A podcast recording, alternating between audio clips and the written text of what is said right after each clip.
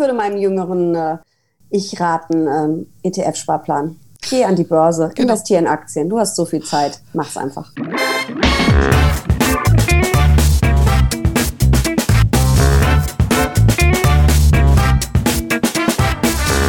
Ich begrüße euch super herzlich zum Her Money Talk, dem Geld- und Karriere-Podcast für Frauen. Wer kennt das nicht? Ein Kindergeburtstag steht an und die große Frage ist, was schenke ich? Gefühlt haben die meisten Kinder ja mehr als genug Spielzeug, zumindest in meiner Wahrnehmung. Und vor allen Dingen gilt das auch für kleine Kinder. Nur der Wunsch nach dem eigenen iPhone äh, des Kindes, der ist natürlich sehr schnell gehegt und dann nur ein paar Jahre davon entfernt. Und damit steigt nicht nur die Erwartungshaltung, sondern auch der Preis. Heute reden wir mal darüber, wie ich sinnvoll Geld anlegen kann für Kinder, damit sie sich ihre Wünsche in Zukunft dann auch selbst erfüllen können. Ähm, welche Sparform äh, wir für sinnvoll erachten, was ich beachten muss, vor allem Dingen, wenn ich einen Fonds oder einen ETF auswähle und welche Kinderprodukte eigentlich nur Abzocke sind. Dazu habe ich meine Gästin eingeladen, Jessica Schwarzer. Jessica äh, war ja schon mehrfach bei uns im Podcast gewesen. Sie ist bekannte Börsenjournalistin und schreibt natürlich regelmäßig für Her Money. Das letzte Mal haben wir uns ja gesehen auf der Her Money Investment Night. Da durften wir uns zumindest mal persönlich äh, wiedersehen. Und Jessica hat ja auch mehrere erfolgreiche Bücher geschrieben und ihr neuestes Werk ist gerade gestern erschienen. Es trägt den tollen Titel, wie wirklich jeder entspannt reich werden kann. Das möchte ich auch gerne wissen. Erstmal willkommen back bei uns im Podcast, liebe Jessica. Ja, herzlich willkommen, Dankeschön. Äh, ja, jeder kann wahrscheinlich nicht entspannt ganz reich werden. Das ist ja auch ein bisschen eine Definitionssache. Der Titel ist natürlich journalistisch zugespitzt. Du kennst das Spiel.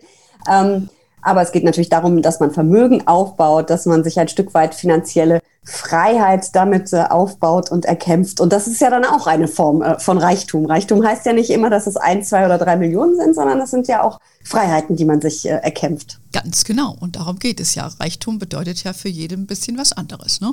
In unserer Szene geht es dann primär ums Geld. Aber hm. wenn du mit manchen anderen sprichst, die haben dann eine andere Vorstellung drüber. Also wir werden mit dir separat nochmal sprechen, was dein Buch angeht. Das muss ich mir jetzt erstmal selber durchlesen. Kommt. Ähm, genau, ist in der Post.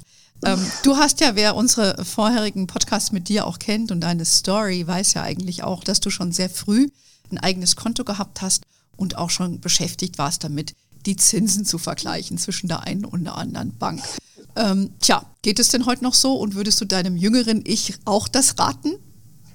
Also bei mir war es ja wirklich so, ich bin jetzt Mitte 40, äh, dass es, als ich Kind war, als ich so 10, 12, 14 war, als es, dass es da wirklich noch Zinsen gab. Also echte Zinsen. Wir reden von 7, 8 Prozent. Das kann ich heute gar nicht mehr vorstellen. Und äh, ich bin ja damals wirklich äh, mit dem Fahrrad von Bank zu Bank gefahren und habe äh, für meine Ersparten, weiß ich nicht, 300, 400, 500, 800 Mark, gab es damals ja noch das tollste Angebot gesucht meine arme Mutter musste dann hinterher mal anrücken äh, und unterschreiben. Das durfte ich ja noch mhm. nicht. Bei der dritten oder vierten Bankverbindung hat sie dann gesagt, jetzt reicht's. Ähm, man kann Zinsen auch ähm, verhandeln. Schönen Gruß an Herrn Dahmen von der Sparkasse Düsseldorf. Er kann sich da, glaube ich, noch gut dran erinnern, wenn ich da mit meinen äh, dicken Stapeln Papier ankam und sagte, die anderen zahlen aber mehr. Wir müssen reden. Ja, aber das ist natürlich heute, äh, das gibt's nicht mehr. Also wir haben für uns Erwachsene sowieso schon mal nicht. Da gibt es äh, Mini-Zinsen, gar keine Zinsen, Negativzinsen. Das ist bei Kindern zum Glück ein bisschen anders. Es gibt ja Kinderkonten, ähm, die mit Zins wirklich bestückt sind. Mal ist es ein Prozent, manchmal sogar noch ein bisschen mehr. Auch das ist nicht die Welt, vor allem nicht verglichen äh, zu der Zeit von vor 20, 30 Jahren, aber immerhin. Und da lohnt sich natürlich ein Vergleichen auch. Ob es sich aber noch lohnt, von Bank zu Bank zu radeln, ähm, wage ich jetzt mal ähm, zu bezweifeln. Also ich würde meinem jüngeren äh, Ich raten, ähm, ETF-Sparplan. Geh an die Börse, genau. investier in Aktien. Du hast so viel Zeit, mach's einfach. Sehr gut. In, in all Fairness äh, zu der damaligen Zeit, äh, als du noch mit dem Rad rumgerannt bist und hast äh, Zinsen verglichen, gab es ETFs noch gar nicht. genau, die gab es noch nicht, aber es gab natürlich Aktienfonds Richtig. und äh, da bin ich dem guten Herrn Damen auch sehr dankbar der ähm, mir irgendwann einen Aktienfonds ins Portfolio befördert hat. Und ich weiß noch genau, als er irgendwann sagte, ich weiß nicht, ob es drei oder 4.000 DAX-Punkte waren. Ja, jetzt ist der DAX so gut äh, gestiegen, jetzt verkaufen wir das mal. Man weiß ja nicht, wie es weitergeht. Ja, vielen Dank für den Tipp. Heute stehen wir über 15.000. Aber das war halt so der Anfang. äh, für mich. Also ich habe mich sehr früh mit Geld auseinandergesetzt und ich kann eigentlich allen Eltern, ich hatte zum Glück eine Mutter, die mich da animiert hat, nur raten, ähm, lasst eure Kinder doch mal ran und äh, dass sie sich damit auseinandersetzen, äh, dass sie da ein bisschen was lernen. Mhm. Ähm, weil wir lernen es in der Schule nicht, wir lernen es im Studium nicht. Es ist ja ein Albtraum mit der finanziellen Bildung in Deutschland. Und äh, ich glaube, wenn man selber schon sehr früh spürt, mein Patenkind zum Beispiel ist jetzt an der Börse. Ich habe äh, mhm. Gespräche mit Otto, das könnt ihr euch gar nicht vorstellen. Äh, da kommen dann, jetzt habe ich YouTube-Kanäle mir angeguckt, wie du gesagt hast. Und sag mal, wäre das jetzt eine gute Idee, wenn ich Daytrader werde? Wow. Nein. Okay. Aber er hat das schon verstanden mit der Risikostreuung, mit dem langfristig, hat seine ersten Aktien gekauft. Also ich finde, je früher die Kinder anfangen, desto besser. Ja, absolut. Wir haben dazu auch einen, einen, Podcast auch mal gemacht mit einer Dame, die sich mit diesem Thema besonders auseinandersetzt. Sie hat auch ein Buch für, für Kinder geschrieben. Also ich finde auch je früher, umso besser. Und äh, deshalb wollen wir heute einfach auch mal darüber sprechen, damit auch gleich die Omas, die Opas, die Tanten und die Mamas mhm. und die Papas ähm, dann auch gleich richtig den Einstieg äh, dazu bekommen. Ähm, ja, Sparbuch äh, gab es ja früher gerne mal von der Oma, das kenne ich auch noch, und dem Opa. Und wie du auch schon hast anklingen lassen, ist ja inzwischen nicht mehr so eine dolle Idee. Oder kann ein Sparbuch doch noch sinnvoll sein? Weil du hast ja eben auch schon angedeutet, es gibt nach wie vor Zinsen, die höher sind für die Kinder als für die Erwachsenen. Das könnte man sagen, ist ungerecht oder ist es nur ein Marketing-Gag? Naja, es ist natürlich am Ende auch die Möglichkeit, Kunden für später ranzuziehen. Mhm. Natürlich ist das eine Einstiegsdroge in Anführungsstrichen. Ja, man lockt halt neue Kunden an, keine Frage. Aber das ist ja auch nicht schlimm. Die haben ja dann auch was davon. Aber ähm, ich finde halt, äh, man muss das bei den Kindern eigentlich genauso angehen, das Thema wie bei uns Erwachsenen. Was habe ich für einen Anlagehorizont? Der ist natürlich bei den Kindern unglaublich lang. Äh, wenn du, weiß ich nicht, bei der Geburt einen Sparplan aufmachst, dann kannst du halt voll in Aktien gehen, weil das Kind den erst mit 18 oder 20 kriegt und die Verfügung darüber kriegt, dann ähm, ist der Anlagehorizont so lang, da kann ja gar nichts schiefgehen eigentlich an der Börse. Statistisch, mhm. wir wissen nicht, ja. wie es nach vorne geht, aber rückblickend ist es so, dass du eigentlich keine Verluste machen kannst, sondern im Gegenteil hohe Gewinne. Ähm, aber es ist natürlich so eine Sache, wenn ich sage, okay, das Kind ist jetzt 12, 13, 14 und wir sparen jetzt mal für den Führerschein, den man dann mit 17 macht, dann ist der Anlagehorizont nicht mehr hoch genug, um an die Börse zu gehen. Dann ist es vielleicht doch das Sparbuch. Und vielleicht ist es auch eine Mischung aus beiden, dass man halt sagt, ähm, für größere Anschaffungen, für vielleicht einen tollen Urlaub, ähm, für dein Auslandssemester, whatever, sparen wir das Geld auf dem Sparbuch, damit man auch immer rankommt oder besser noch ein Tagesgeldkonto, da kommt man dann wirklich permanent an die ganze Summe ran und dass man aber trotzdem auch noch zusätzlich ähm, in, in Aktien eben spart, ob nun über ETF oder Fonds, ähm, das ist ja auch Geschmackssache. Ähm, das ist, glaube ich, eine Mischung und das ist wie bei uns Erwachsenen. Wir haben auch unseren Notgroschen, hoffentlich alle, auf dem Tagesgeldkonto und legen andererseits Dinge mittelfristig an und andererseits Geld eben auch langfristig mhm. an. Und am Ende ist es doch mit den Kindern das gleiche Spiel. Ja, also würde sagen, wenn, wenn, wie du sagst, wenn jemand schon ein, Kind ist, das jetzt im Teenageralter oder dem Teenageralter naht und dann konkret ein, ein Sparziel hat, was auf ein paar Jahre beschränkt ist, macht es vielleicht dann doch Sinn, einfach mhm. nur vielleicht auch so einen Banksparplan oder so irgendwas zu machen. Und es gibt dann auch noch äh, höhere Zinsen dafür. Und ansonsten langfristiges Ziel oder für, für ein Baby oder ja, für ein Kleinkind, anstelle dass man da ähm, wieder das x-te Spielzeug kauft oder irgendwas unter den mhm. Weihnachtsbaum legt. Ähm, vielleicht was Kleines kaufen, damit das Kind was zum Auspacken hat, aber dann vielleicht doch was Sinnvolles ähm, auch machen kann. Das, das sehe ich genauso. Ähm, und wie ähm, Franklin Templeton, du erinnerst dich ja noch an den Sir Franklin Templeton oder Sir, Sir, äh, Sir Templeton. Die haben ja vorher, war das ja nur Templeton, bevor die mit Franklin zusammengegangen sind. Ähm, der hat natürlich äh, damals ja gesagt, dass die besten äh, Kunden für ihn sind natürlich die Kinder weil die ja ewig langen Anlagehorizont haben. Ja, die gucken da nicht hin, das interessiert die gar nicht, wie die Schwankungen sind. Und wenn sie 18 mhm. oder 20 sind, dann ist es eh voilà. Äh, haben sie ein schönes Paket. Mhm. Und ich kann das nur bestätigen, weil ich das ja für meine Kinder auch praktiziert habe. Vielleicht gehen sie deshalb so gerne mit ihrer Mutter essen, ich weiß es nicht. Oder weil die Mutter zahlt, ich weiß es nicht. das ist wahrscheinlich eine Mischung. Ja, aber genau, aber das ist Und weil ja sie so eine tolle Mutter haben. Ach, ich danke dir ganz. Fishing for Compliments. Ähm, nee, aber das ist natürlich der Punkt. Ne? Also die, die, du hast da ganz andere äh, Möglichkeiten und, und hast niemanden, der ständig hinguckt, dann panisch ist. Und im Vorfeld zum Podcast habe ich mir auch noch mal so ein paar Bankenwebseiten angeschaut. Das mache ich ja in der Regel auch nicht mehr so oft, weil meine Kinder sind ja erwachsen. Und ja, da wird schon sehr viel sag ich mal, Werbepower auch reingegeben, ne, um diese junge mhm. Zielgruppe zu, zu akquirieren mit witzigen Namen für irgendwelche Konten und dann wird mit Apps geworben und so weiter. Also da hat sie schon ein bisschen was getan. Ähm, aber Fakt ist, ähm, ja, man muss immer noch als Eltern das auch mit begleiten, da reden wir auch gleich nochmal drüber. Also halten wir mal fest, ähm, für einen langfristigen Sparer ist wie bei den Erwachsenen auch, bietet sich ein Fonds, den ETF-Sparplan an. Mhm. Welche Fonds oder ETFs hältst du denn dafür sinnvoll, wenn ich jetzt sage, ich will da mal was reinsparen? Ja, also ich würde es einfach keep it simple machen. Ich würde sehr äh, breit gestreut investieren, äh, weltweit, also nicht nur Deutschland und den DAX oder den Deutschlandfonds, sondern wirklich die ganze Welt, beziehungsweise zumindest die ganzen Industrieländer. Das wäre dann ähm, ein global anlegender Aktienfonds. Und bei den Indizes äh, kann man eben überlegen, ob man den MSCI World nimmt. Der Name trügt ein bisschen, das ist, sind nur die 23 Industrieländer. Aber es gibt ja noch äh, die, ähm, den MSCI Emerging Markets, das sind dann die aufstrebenden Schwellenländer. Das kann man kombinieren oder man kauft gleich den MSCI All Country World Index. Da ist dann beides drin, allerdings ein bisschen mehr Industrie als Schwellenländer. Man muss da halt mal hingucken. Und das Gleiche ist natürlich mit global investierenden Fonds. Da muss man auch auf die Strategie gucken. Äh, sind die wirklich global, sprich inklusive Schwellenländer oder exklusive? Ähm, ich würde es wirklich ganz, ganz einfach machen, ganz simpel. Ähm, es gibt natürlich unglaublich viele ähm, Hypes und Trends. Äh, ein ganz großer ist ja Nachhaltigkeit, kommt mhm. bei Kindern auch gut an. Es gibt die meisten ähm, Indizes auch in einer nachhaltigen Variante, unter anderem eben auch bei MSCI. Also man könnte da auch noch die ESG-Variante nehmen. Dann sind eben so Umweltsünder ausgeschlossen. Äh, Kinderarbeit ist, glaube ich, sowieso ausgeschlossen, aber Rüstung etc. pp. Das kann man überlegen. Aber ansonsten keep it simple.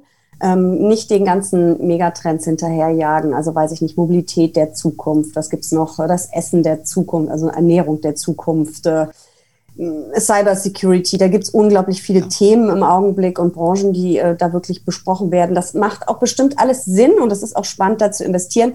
Aber wenn ich jetzt so einen ganz langfristigen Sparplan für mein Kind anlege, keep it simple, hm. mit oder ohne ESG-Filter, aber eben nicht da irgendwie so äh, irgendwelche Experimente. Ja, das sehe ich auch so. Du hast ja für uns auch einen Beitrag dazu geschrieben, den werden wir dann auch verlinken. Da haben wir uns ja auch ein paar Produkte angeschaut. Mhm. Stimmen wir dir auch zu. Ich würde auch eher ein breit gefasstes Produkt nehmen, was also so ein, so ein Evergreen ist, wo man dann also langfristig reinsparen kann, gar nicht groß hingucken muss. Vielleicht mhm. nimmst du noch eine Mischung mit dem Emerging Market hinzu. Ähm, und ich denke auch, dass die jungen Leute das sehr zu schätzen wissen, deutlich mehr als Erwachsene, wenn man einen nachhaltigen Fokus wählt. Mhm. Ich denke auch aus Performance-Gründen ähm, wirst du da künftig sicherlich auch, also ist meine Wahrnehmung, eine bessere Performance auch sehen, weil einfach das mhm. Thema so viel mehr on vogue ist. Also das ist jetzt meine persönliche Meinung. Weiß nicht, wie, mhm. wie du das siehst. Es ist ja jetzt schon teilweise so, dass die äh, ESG-Indizes besser performen als mhm. die normalen Indizes. Und das liegt eben ja auch daran, dass natürlich dieses auf Soziales, auf Umweltgesichtspunkte, auf Unternehmensführung ähm, Wert zu legen. Ähm, das heißt natürlich auch, dass ein Unternehmen weniger Risiken eingeht. Also mhm. ich habe nicht den Umweltskandal, ich habe, äh, wenn es natürlich gut umgesetzt wird, mhm. ich habe nicht äh, den Korruptionsskandal und die Strafen in irgendwelchen von irgendwelchen Regierungen etc. pp. Also das sind ähm, es ist eben auch ein, Mittel der, der Risiko, ähm, des Risikomanagements ja. äh, auf diese Nachhaltigkeitskriterien zu setzen.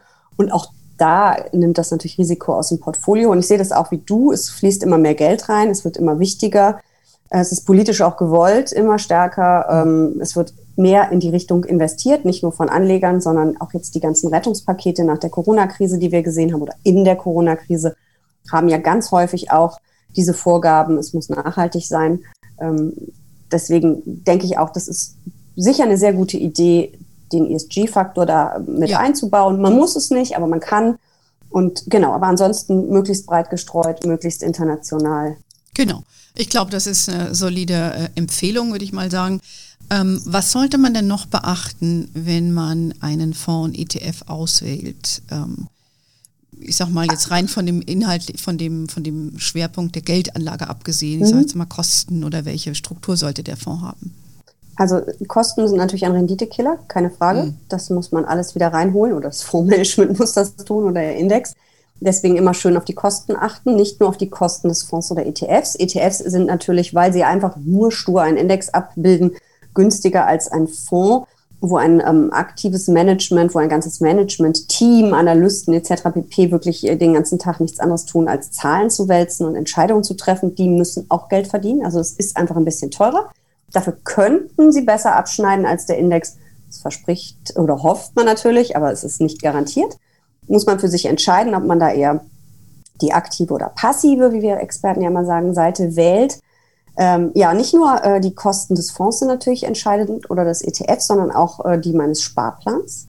Da gibt es auch große Unterschiede, je nach Direktbank oder Filialbank. Also da bitte auch hingucken, aufpassen. Es gibt teilweise so auch da irgendwelche Werbeaktionen. Da kostet dann, äh, kosten die ETFs von Anbieter XY, ähm, kosten dann einfach mal für ein paar Monate nichts. Also das die Gebühren für den Fondssparplan oder ETF-Sparplan fallen weg, aber ein paar Monate später sind sie dann dafür besonders hoch. Mhm. Also da auch bitte hingucken. Es gibt gute Vergleichsseiten im Internet. Ihr habt ja auch immer mal wieder Geschichten zu, worauf man achten muss. Ähm, also das ist schon ganz gut. Und dann ist natürlich bei der Auswahl des Produkts immer so eine Sache. Ich habe mich für meine Anlageklasse ähm, entschieden, also Aktien weltweit mit oder ohne Nachhaltigkeitsfaktor. Aber dann kommen noch so Sachen, genau, will ich es aktiv oder passiv? Klar, das auch. Und dann äh, kommen noch so Kleinigkeiten wie ähm, thesaurierend oder ausschüttend. Äh, ausschüttend erklärt sich, glaube ich. Da gibt es einmal im Jahr, ist es in der Regel, manchmal auch öfter, ähm, Gewinnausschüttungen, die auf dem Konto landen. Thesaurierend ist da das Gegenteil. Das Geld bleibt drin und wird reinvestiert. Und ähm, ich würde natürlich bei einem total langfristigen Sparplan äh, fürs Kind die thesaurierende Variante wählen, damit das Geld immer reinvestiert wird und einfach drin bleibt, weil das, man hat ja dann so eine Art, also man nennt es Zinseszins, das sind natürlich keine Zinsen, das ist die Rendite-Rendite quasi. Ähm, das macht Sinn, dass man das. Aber das muss man auch nicht, aber ich würde es tun. Ja, ich finde, das ist wichtig, äh, was du gerade sagst, äh, bei den Kosten eh, aber auch dieses nämlich in tesorierenden oder einen Wiederaus, äh, wiederanlegenden mhm. Fonds, also einer, der die Dividenden ausschüttet ähm, und die Kursgewinne oder eben nicht, weil das hat ja auch einen steuerlichen Aspekt. Über Steuer müssen wir vielleicht auch gleich nochmal sprechen ähm, weil sonst musst du das ja auch dann versteuern. Und Wobei das natürlich bei Kindern, je nachdem, wie du es rechtlich machst, also mhm. wenn es dein Kinderdepot auf, also das Depot auf deinen Namen läuft, dann ist es ja dein Steuerfreibetrag. Wenn du es aber schon von Anfang an aufs Kind abschließt, dann gehört das allerdings auch dem Kind. Dann hat das Kind auch die Verfügungsmacht, äh, verf mhm. kann darüber verfügen. Ähm, das heißt, wenn da mit der Erziehung was schief läuft und man so ein Party-Animal ranzüchtet, dann kann schon mal sein, dass mit 14 das Depot leer ist alles möglich. Aber, oder mit 16 oder 17. Ähm, also, aber ein Kind hat halt einen eigenen Steuerfreibetrag. Und das kann natürlich auch wieder Sinn machen, dass man dann vielleicht doch die ausschüttende Variante nimmt, äh, weil man den Steuerfreibetrag hat. Also ich würde das ehrlich gesagt mit einem Bankberater oder mit einem Steuerberater einmal kurz besprechen. Das ist eine sehr individuelle Geschichte immer auch. Aber dass man das einfach mal gehört hat. Ähm, es gibt da eben einmal diese rechtliche Nummer, wem gehört das Geld, wem gehört das Depot, wer darf darüber verfügen und ab wann. Und eben auch, ähm, wie sieht es steuerlich aus? Ja, aber das ist, äh, finde ich ja schon sehr wichtig. Also mhm. ähm, die Frage ist ja, was äh, machst du jetzt? Legst du das Geld jetzt an im Namen des Kindes? Kann man ja mhm. tun. Dann gehört das ja dann auch dem Kind. Genau. Ja, du kannst du nur noch verwaltend quasi tätig oder ja. Genau. Und äh, dann, wenn du das machst, kannst du den Sparerpausch, äh, Pauschbetrag, hätte ich schon gesagt, den, da heißt es so? Sparerpausch? Doch, heißt du. Da heißt es so, richtig im Kopf. Sparerpauschbetrag des Kindes kann man ja nur dann nutzen, wenn das mhm. Konto auf den Namen des Kindes läuft. 801 Euro pro Jahr. Genau. Und dann ist es vielleicht ein bisschen so gehoppt wie getoppt mit dem Thesaurierend, aber dann hast du eben nicht den Wiederanlagereffekt. Mhm. Also ich würde das auch machen, ich würde es auch thesaurierend machen. Ähm, und dann muss man eben wissen, wenn man das macht und den Sparerpauschbetrag für das Kind nutzt, ähm, dann gehört das Geld aber auch dem Kind. Mhm. Und ich weiß das auch aus eigener äh, Erfahrung. Ich habe ja geschildert, ich habe selber zwei Kinder und habe das immer so gemacht. Ähm, und als wir dann mal die Konten ändern mussten, war das ein ziemlicher Aufriss, ähm, das zu ändern. Ja, oh. weil, weil du musstest dann belegen, warum du das Geld entnimmst. Du musstest dann auch dokumentieren, dass es im Sinne des Kindes verwendet wird. Mhm. Also das ist schon kompliziert, das muss man wissen. Mhm. Ja? Also da sollte man sich beraten lassen, definitiv. Und einmal äh, wirklich nochmal nachrecherchieren. Das ist schon eine, eine, wichtige Entscheidung. Ja, genau. Und vor allen Dingen kann das Kind ab 18 eben drüber, drüber mhm. verfügen. Punkt. Egal mhm. wie, ob du das möchtest oder nicht. Also wir haben ja auch immer öfters auch mal Anfragen von älteren Herrschaften, so mhm. Omas, Opas, ne? bei uns natürlich mehr die Omas, ähm, die dann für das Kind was anlegen wollen und wollen halt das sicherstellen, dass das Kind das Geld auch bekommt ähm, und machen das dann, was übrigens auch ein Prozess ist, überhaupt ein Konto zu eröffnen, als nicht, wenn du nicht erziehungsrechtlich mhm. bist, ist auch ziemlich aufwendig mit Papierkram verbunden. Aber sagen wir mal so, die Oma hat es geschafft, hat das Konto aufgelegt, dann äh, glaube ich, weiß nicht, wie du das siehst, äh, erscheint es mir aber sinnvoll, sich dann noch eine, eine Vollmacht über das Konto geben mhm. zu lassen, um eben den nicht gewünschten Party-Effekt, den du eben beschrieben ja. hast. Hey, ich habe das gerade mit, äh, mit meinem Golftrainer, der hat ein ganz zauberhaftes kleines Baby und ich habe dann gefragt, hat Gio denn nun endlich schon einen ETF-Sparplan? Ja, fast. Dann habe ich gesagt, das Kind wird bald eins. Das stimmt nicht ganz, er ist glaube ich sechs Monate alt, aber jetzt kommen wir in die Gänge, hat er gesagt, ja, aber Sie würden da jetzt wirklich überlegen, genau diese Frage, wie Sie es machen, auf den Namen von dem Zwerg oder auf den Namen der Eltern, weil er eben auch sagt, wer weiß denn, was wir da ranzüchten. Genau. Ja, ja. Das kann ja wirklich sein, dass der einfach mit 18 durchdreht und meint, er braucht einen Porsche. Ja, ja. Aber ich glaube, der Rat, den du eben hattest, ist sinnvoll, dass man mit Steuerberater mhm. oder Bankberatung äh, oder Finanzplanerin oder so mal äh, Kontakt aufnimmt, weil die Rechtsprechung sich ja da auch immer ändert. Ich bin naja. jetzt auch kein Spezialist für sowas, aber wir wollen ja hier auch nochmal ein bisschen mit auf den Weg geben. A, nicht nur, was man vielleicht tun sollte, sondern vielleicht auch, mhm. was man nicht tun sollte. Ne? Ja, ja. ja ich denke auch, also am Ende muss man dann irgendwie die eine oder die andere Entscheidung treffen. Beides hat Vor- und hat Nachteile. Das ja. ist wahrscheinlich, ja, wir wissen ja eben echt wirklich nicht, wie die Kinder sich dann entwickeln. Ne? Und wahrscheinlich geht's gut. Und vielleicht muss man dem Kind ja auch nicht permanent einen Depotauszug unter die Nase halten. Was ich nicht weiß, macht mich nicht heiß. Keine Ahnung, wie man es dann am Ende macht. Aber ja. Das ist halt auch ein Thema, ne? Weil Kinder bekommen dann mit, was ihnen dann vielleicht zusteht. Und es gibt ja dann mhm. auch ganz andere Diskussionen. Das bekommen wir ja auch so mit. Ähm, ich will mein iPhone mit acht. Ich habe doch ein Konto. Ja, kann ja passieren. Ja, du, es gibt alles und ähm, viele Kinder werden auch sehr verwöhnt erzogen. Mhm. Und ähm, ich weiß nicht, ich fand immer das nicht so sinnvoll, dass man die so überhäuft mit allem Möglichen, weil ich finde, du musst halt auch ein bisschen Maß walten lassen. Mhm. Und wenn jeder alles ständig bekommt, ähm, weiß ich nicht, ob das auch für deine Psyche so gut ist und mhm. mit welcher Erwartungshaltung du dann durch dein Leben trabst und denkst, es wird ja auch immer gleich immer alles zukommen. Und äh, da muss man äh, einfach auch mal was für Dinge arbeiten, auch mal warten.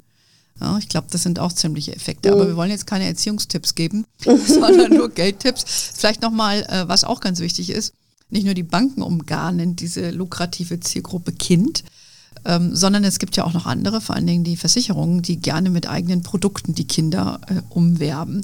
Ich sag mal Stichwort Ausbildungsversicherung. Oh je. Okay, ja. das hat jetzt die mm. Antwort schon vorweggenommen, was, was du davon hältst. Äh, nicht viel, ehrlich gesagt, weil am Ende ist das auch eine, eine, eine Art Sparplan mit äh, relativ geringen äh, Renditen, äh, wo sich das Geld dann stapelt und irgendwann äh, soll, wird es dann eben fällig und soll die Ausbildung des Kindes ähm, finanzieren. Wie immer bei Versicherungen sind die Kosten natürlich relativ hoch. Und ganz ehrlich, warum denn nicht mit dem ETF-Sparplan? Und dann kann man ja am Ende auch einen Entnahmesparplan daraus machen mit 18 oder vielleicht auch einfach nur einmal im Jahr ein paar hundert oder ein paar tausend Euro rausnehmen, je nachdem, was die Ausbildung ist und wie viel Finanzbedarf da ist. Ähm, also ich würde da auch immer sagen, keep it simple, auf die Kosten achten und die sind eben einfach bei solchen Versicherungen immer nicht hoch. Mhm. Ähm, wird, ich weiß gar nicht, wie ist das, wenn, wenn man so eine Ausbildungsversicherung abschließt, zahlt, da wird auch weiter eingezahlt, wenn man selbst versterben sollte als Eltern?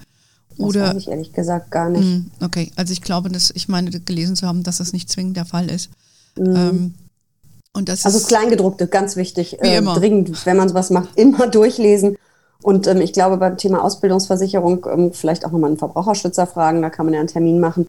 Ich würde es nicht machen, ich würde immer den ETF oder Fondssparplan nehmen und sagen, so, wir machen das so und lassen das ordentlich wachsen und nicht nur mit einem Prozent oder so, weil Versicherer mhm. sind bei diesen ganzen Sachen immer gezwungen, sehr, sehr konservativ anzulegen. Und konservativ heißt keine Zinsen, keine Rendite. Und äh, deswegen würde ich ja. das immer immer über die ETF-Nummer ja. machen. Und was ja auch immer gerne äh, verkauft wird, ist das Thema Bausparplan. Mhm. Oder? Ja, das war, ich hatte als Kind auch einen, beziehungsweise meine Mutter hat einen gehabt, in den sie nicht mehr eingezahlt hat, den hat sie mir dann überschrieben und hat gesagt, kannst du entweder auflösen was mitmachen oder selber einzahlen.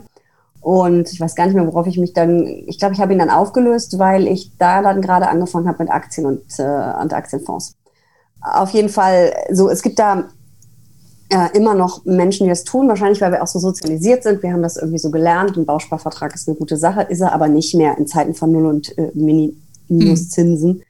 Ähm, das macht wirklich nur Sinn, wenn man sehr genau weiß, dass man irgendwann baut und sich diese Zinsen sichern will oder eine Wohnung kauft. Aber weiß ich denn, ob mein acht Monate altes Baby, also nicht meins, das ist jetzt ein fiktives, ob das äh, mal bauen will oder eine Wohnung kaufen will? Wir sehen ja, dass diese ganzen Biografien, die ganzen Lebensläufe heute ganz jetzt schon ganz anders aussehen als früher. Ich glaube nicht, dass es weniger wird mit dem äh, Städte, Länder, was auch immer wechseln. Also ich wäre da ganz vorsichtig und man ist so unflexibel mit diesen ganzen Produkten, mit den Versicherungen und mit Bausparen. Es ist alles so unflexibel, hohe Kosten. Man ist an einen Vertrag gebunden.